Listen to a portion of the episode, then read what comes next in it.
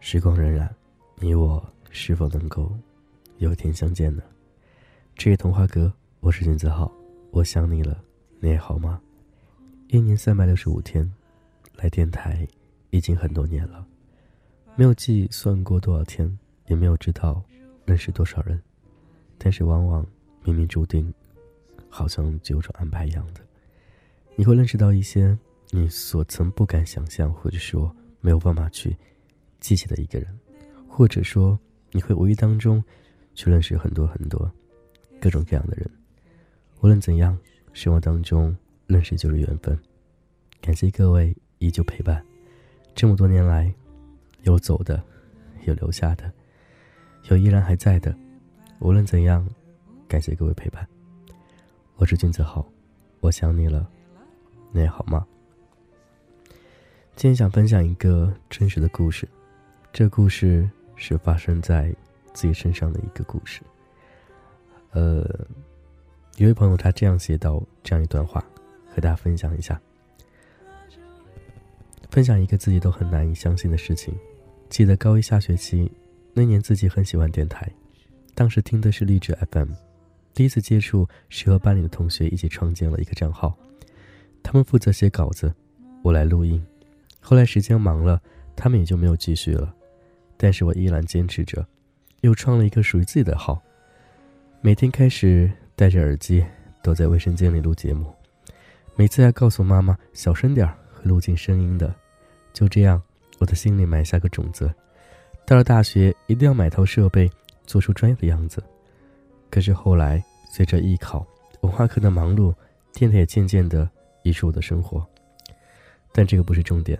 记得那时候在励志上很喜欢听别人讲所经历的事情，当时只关注了一个人，那个阶段对感情处于似懂非懂的状态，也就是这个人陪我走过那个时期，他会分享他所经历的，也会分享别人的故事，都很真实。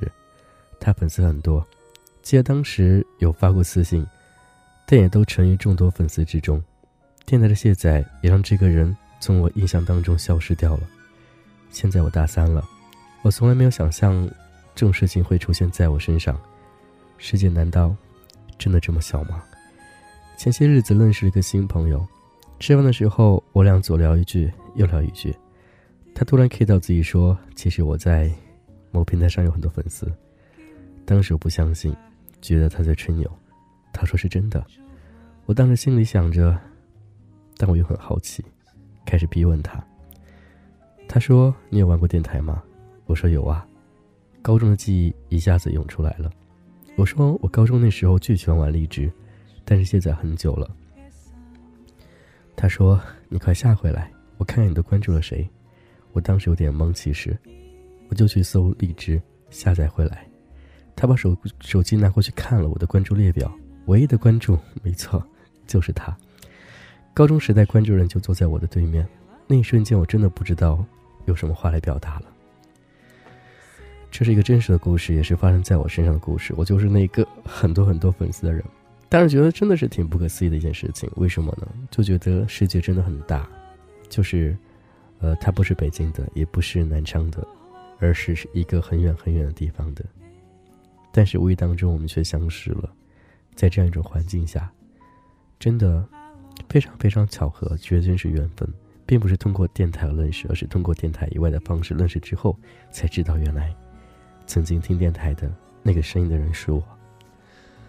所以很多时候我会很感慨，也会很期待，觉得对任何事情都不要去放弃，都抱有期望，因为当你所期望的时候，或许某一天就会给你意外的惊喜。所以这一次让我非常非常的难忘，无论怎样也很开心，就是。做电台这么久了，陪伴我的朋友很多，有离开的，有一直都在的，我觉得都非常非常应该去珍惜。人生这一路真的很短很短，短的让你没有办法去回想曾经很多东西、很多记忆，但起码此时此刻，你能够去明白生活当中那些给你经历的、给你难忘的，甚至给你有留下一些甜甜回忆的人。所以，认识了就应该好好珍惜。这一次的相识，是对将来、对以后的一种诠释吧。那么多人当中，你会和谁相识呢？你是否想过有一天会和我相见呢？凡事都有意外，也希望你所期待的、你所想象的，一切都能实现。我曾经说过，通过童话格局互相认识的人有很多，但是真的能够在一起久的，似乎没有很多。所以，无论你来自哪里，无论想想去哪里，或者说无论我们心中的那个方向在哪里，总会有一天会聚集在一起的。我是俊子浩，我想你了，你还好吗？今天分享的就是这样一段小故事，但是大家听了都会觉得很神奇，对不对？我也觉得很神奇。感谢各位依旧这么长时间陪伴，无论你在哪个城市里，记得有我一直在陪伴你。通过声音的方式，通过电台，我是俊子浩，我想你了，你还好吗？今天先这样喽，各位晚安，拜拜。这熟悉的路口，再见不到你的笑容，就像这满天的星河，缺少了些什么。昨晚做了个梦，梦里把你拥入怀中，其实你早就知道了，我一直都在等。我在等爱你的身份，让这晚风吹得认真。你在谁的怀里，睡得如此安稳？我用了多半个青春，换来一句你别再等。我在你的心里变得如此陌生。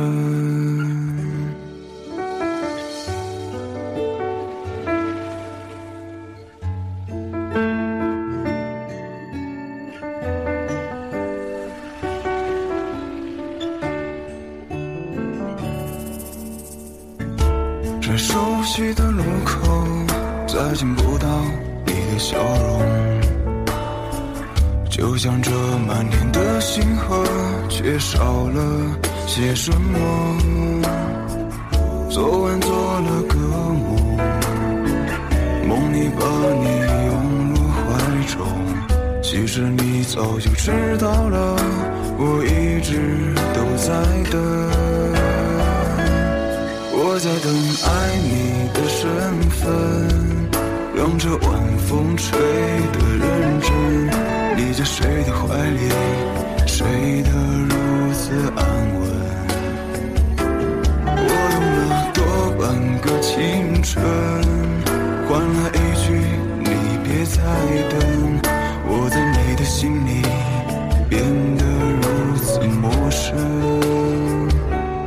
我在等爱你的身份，让这晚风吹得认真。你在谁的怀里，睡得如此安稳？我用了多半个清晨，换了一句你别再等。